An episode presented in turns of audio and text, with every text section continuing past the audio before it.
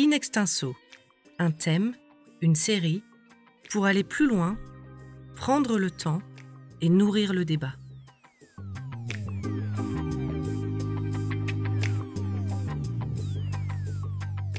Crise sanitaire, crise économique, crise politique, mais aussi crise sociale. En un an, un virus inconnu a mis la planète sans dessus-dessous, bousculant tous nos repères. Il a fallu apprendre à vivre confiné, masqué, à vivre dans l'incertitude. Mais il nous faut aussi réfléchir à la nature de cette crise, aux outils dont nous disposons pour l'affronter et surtout à ce qu'il nous faudra inventer pour créer le monde de demain. C'est pour aborder toutes ces questions que The Conversation vous propose une série de quatre podcasts intitulés Quel nouveau monde et réalisés avec le Collège des Bernardins. Antoine Ajarkowski, historien et directeur de recherche Collège des Bernardins, va nous accompagner tout au long de cette réflexion. Et dans ce premier épisode, Un choc global, nous allons tenter de mieux comprendre la crise internationale et explorer l'angle géopolitique. Que nous dit le malaise actuel de l'ordre mondial et de ses défaillances? Quelles pistes pour construire des alternatives? Bonjour Antoine Arjakowski. Bonjour. Comment peut-on décrire la crise actuelle et ses enjeux? Bah, D'abord, euh, il faut dire que la crise actuelle, elle est terrible. Euh, il y a plus de 2 millions de, morts euh, dans le monde, plus de 475 000 aux États-Unis. C'est plus en un an que toutes les victimes américaines pendant la Deuxième Guerre mondiale. donc c'est un un choc énorme. Et je pense qu'il faut commencer par ça et, essayer de comprendre que euh, la crise, elle est profonde. Euh, elle est aussi psychologique. Euh, en France, plus de 79 000 morts actuellement. et donc, comprendre que c'est une crise systémique en réalité. C'est pas juste une crise sanitaire, c'est pas juste une crise psychologique et mentale, c'est une crise systémique avec l'aspect écologique, euh, bon, le, le, réchauffement euh, climatique, euh, le, septième continent de, plastique dans les océans, 7 milliards de, déchets plastiques. c'est une crise, c'est une crise également politique avec le fait que on voit bien que le multilatéralisme ne fonctionne pas. la montée du terrorisme, une crise sociale, les rapports de Oxfam qui montrent que près de 2000 personnes dans le monde détiennent euh, plus de 50% de la fortune euh, mondiale, des richesses mondiales. Donc voilà, tout ça pour dire très brièvement qu'il y a une prise de conscience euh, sur le fait que cette crise, c'est pas simplement une crise sanitaire, c'est une crise systémique. Et moi, ce qui me frappe, c'est le fait que le président de la République, Emmanuel Macron, fait le même constat, à savoir que c'est pas voilà une crise conjoncturelle, c'est une crise profonde. Il en a parlé à plusieurs reprises. Il en a parlé euh, bon, au, Forum de la paix de Paris en novembre dernier. Il en a parlé à nouveau à, Davos, en Suisse, au mois de janvier dernier. Et à chaque fois, euh, ce qu'il dit, c'est que c'est une crise du capitalisme néolibéral. C'est-à-dire? Il étaye son constat en disant que c'est euh, voilà, on a ouvert les frontières trop largement euh, dans les années 90 et ça a conduit euh, à, des délocalisations. On a financiarisé l'économie et du coup l'épargne est allée pas là où il fallait, pas dans l'économie réelle. le droit commercial international a des lacunes et absence de prise en compte de l'impact environnemental dans les décisions économiques. C'est ça son constat. Et par rapport à ça, il veut lancer un, nouveau consensus, un consensus de Paris. Enfin, en tout cas, c'est ce qu'il a dit à Paris. Et dans ce nouveau consensus, il propose euh, un nouveau multilatéralisme qui fonctionne sur la coopération, par exemple, pour avoir accès aux au, vaccins pour tout le monde. Il propose de nouveaux types de financement, et on va en parler au moment de la COP 26 à Glasgow, euh, pour réaliser les accords de Paris des nouvelles règles du commerce international et euh, un retour sur les valeurs qui ont fondé la charte des Nations Unies. Donc, ça veut bien dire qu'il est, il est conscient que là, c'est une crise profonde. Et nous, ce qu'on pense au Collège des Bernardins, on a un groupe de recherche euh, qui porte sur les nouveaux paradigmes pour une société plus juste, c'est que ce constat-là, il est nécessaire, mais il n'est pas suffisant. Parce qu'en réalité, la, la crise, c'est une crise euh, disons, de, la modernité et pas simplement du libéralisme ou du, ou du néolibéralisme, et que pour sortir de cette crise de la modernité, il ne faut pas simplement une, une, transition écologique vers une économie soutenable, ce qui est bien entendu le but, mais il faut une transition spirituelle pour adopter des nouveaux comportements. Et de ce point de vue-là, ce qui est intéressant dans le discours de Macron, et je termine là-dessus, euh, c'est que à Davos, il a dit il faut qu'on retrouve une économie euh, euh, comme une science morale. Et il a ajouté aussi il faut construire la vie bonne avec les vertus qui vont avec. Et donc ça, ça veut dire que bah, c'est pas du tout ce qu'on enseigne dans les facultés d'économie ou de sciences politiques aujourd'hui. L'idée que l'économie soit une science morale ou qu'il faut retrouver une vie vertueuse, là, je pense qu'il y, a matière à dialogue. Donc Antoine, ce que vous nous dites en fait, c'est que nous sommes dans une crise du capitalisme. Absolument. On est dans une crise du capitalisme et on n'en a pas euh, vraiment pris conscience. C'est ça surtout. Euh, parce qu'en 89, euh, lorsque le, mur de Berlin s'est effondré, il y a eu une sorte de doxa dans les milieux politiques, dans les milieux intellectuels aussi. voilà, c'est qu'il y avait la guerre froide avec le communisme contre le libéralisme le communisme s'est effondré avec l'effondrement de l'Union soviétique, donc c'est le libéralisme qui a gagné. Et en réalité, c'est un mythe. D'abord parce que euh, le communisme ne s'est pas du tout effondré, puisqu'il n'y a pas eu de jugement des crimes du communisme à proprement parler, comme le voulait euh, Solzhenitsyn ou Bukowski. Euh, et, et, Lénine est toujours sur la place rouge et, et Xi Jinping se réfère toujours à Marx. Donc, un, il n'y a pas eu euh, finalement d'effondrement de la, de la doctrine. Et puis surtout, euh, le libéralisme, euh, on ne peut pas dire qu'il ait triomphé. C'est vrai que sur le moment, on a cru à une victoire du libéralisme et on est passé au néolibéralisme avec les thèses du consensus de Washington qui a été adopté en 89-90 et qui était basé sur des idées en particulier qui ont été formulées par un économiste qui John, Williamson, euh, mais il était euh, aussi en lien avec Milton Friedman, euh, les monétaristes, hein, et qui consistait à, à déréguler l'économie, à, à, proposer, il y avait un programme en 10 points, les délocalisations, la désindustrialisation, et tout ça par une discipline budgétaire, fiscale, par la levée des, tarifs douaniers, euh, par des privatisations au bénéfice des actionnaires. Voilà, c'était ça le, programme euh, au début des années 90. Euh, mais la réalité, c'est que eh bien, ça, ça, a donné des catastrophes avec ce que je disais tout à l'heure, à savoir la montée des, inégalités, la progression de, de, la, de la crise écologique, et, etc.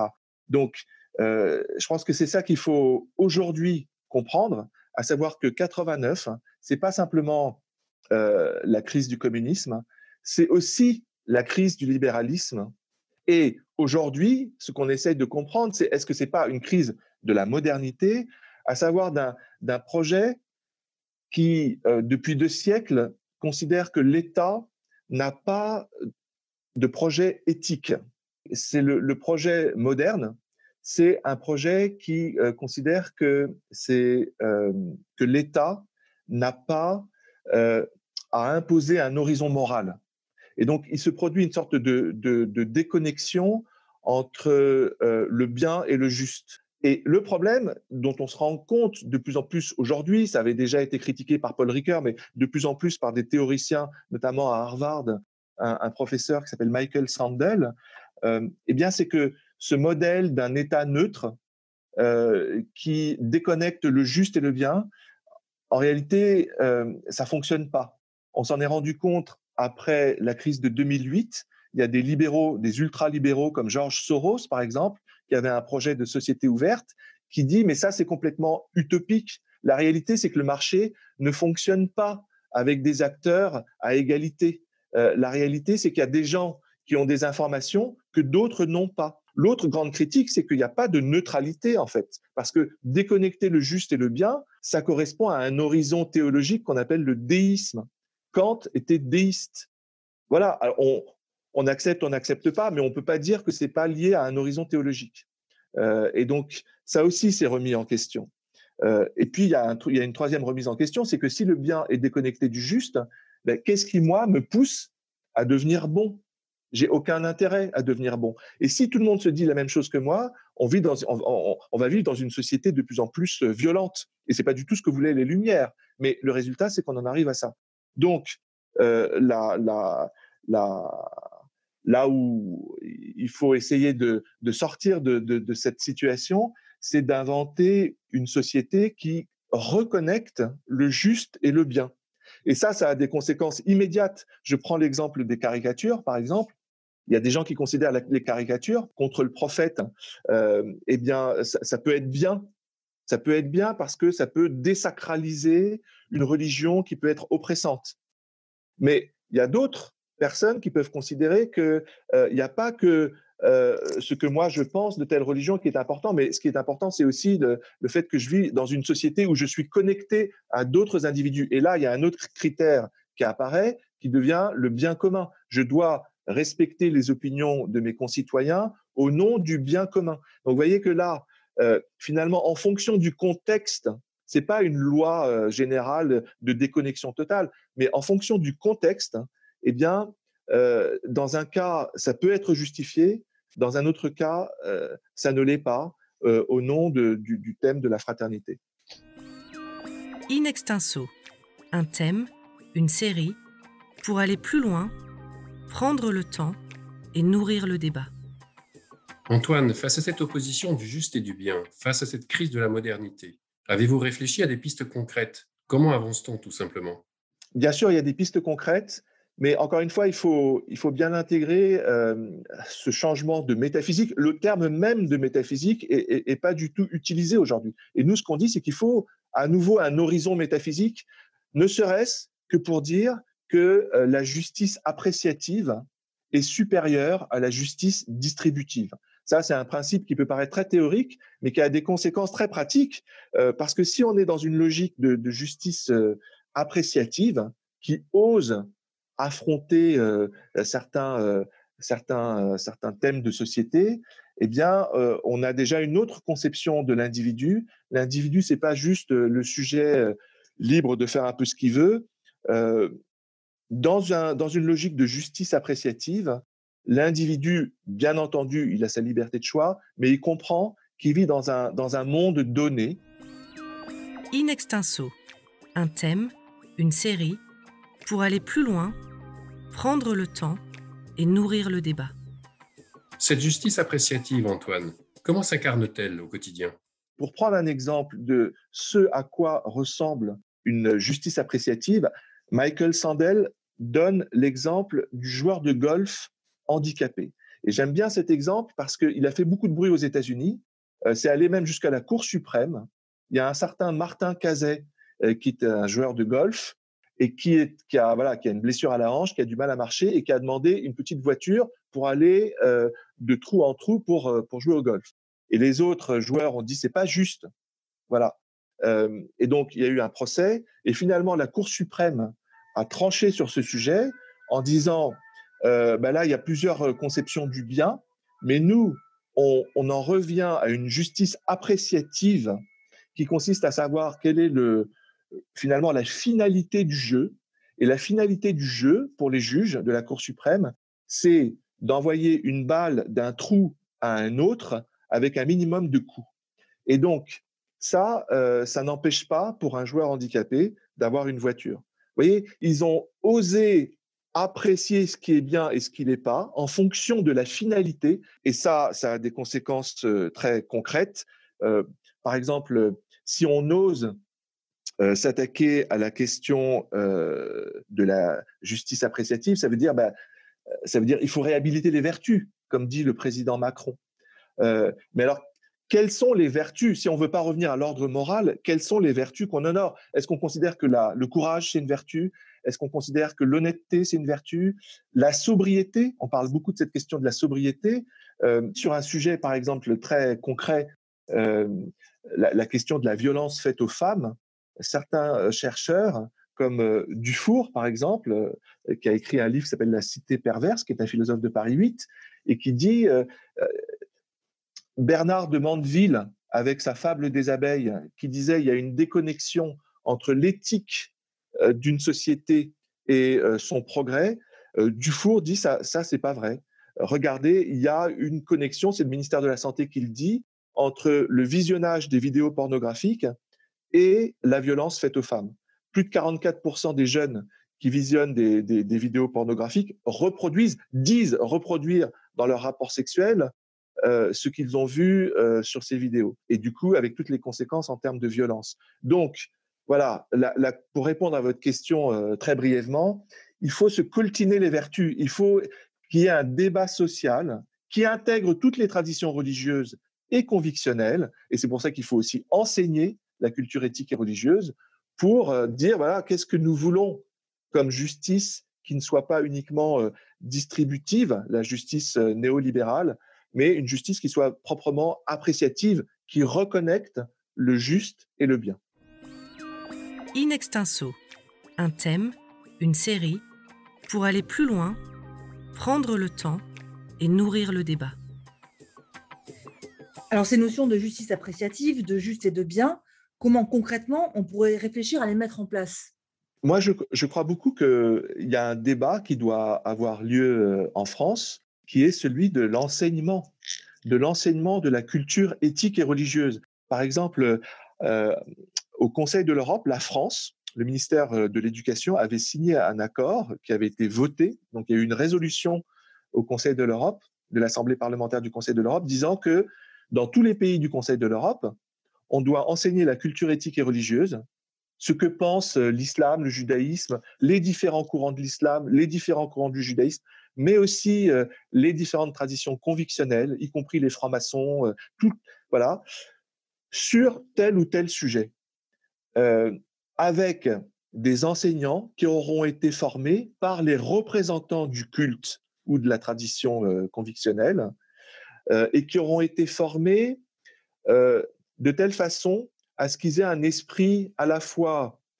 autocritique, c'est-à-dire il ne s'agit pas de faire du prosélytisme, euh, il s'agit de, garder le meilleur des lumières, et en même temps un esprit qui soit euh, compréhensif avec le meilleur de la tradition en question. On considère que si cette tradition elle existe euh, depuis plusieurs siècles, c'est qu'il y, a des raisons. Et donc, de telle façon à ce que la société se rende compte que les enjeux qu'on traverse, qu'on a aujourd'hui, que ce soit le fondamentalisme euh, ou que ce soit la violence faite aux femmes ou, les crises écologiques, etc. Bah, il y, a des, y a des traditions qui, depuis des siècles, réfléchissent à ça. Et si on les intègre, et il ne faut pas simplement les intégrer, les écouter et puis ciao, mais les aider aussi, ces différentes traditions, à se mettre d'accord, ce qu'on appelle en, en métaphysique écuménique le consensus différencié, c'est l'intérêt de la République. Il, y a, eu un certain courant républicain interprétant la laïcité en disant euh, diviser pour mieux régner. À mon avis, c'est pas c'est pas la, bonne façon de, trouver des solutions à la crise qu'on traverse. C'est plutôt d'essayer d'intégrer toutes les différentes cultures, ne pas en avoir peur. Bien entendu, veiller au respect de chacun et surtout des minorités, mais les écouter et les enseigner avec des profs qui soient bien formés et qui n'aient pas peur d'aborder ces sujets. Or, malheureusement, aujourd'hui, on est dans une société tétanisée où, euh, et on peut comprendre pourquoi, les, enseignants ont peur d'aborder certains sujets. Mais ça, ça n'a pas d'avenir. Antoine Ajarkowski, merci. Nous vous retrouvons pour le prochain épisode dédié au phénomène de la désinformation. Retrouvez tous nos podcasts sur theconversation.fr N'hésitez pas à les commenter et à les partager. Merci de votre écoute.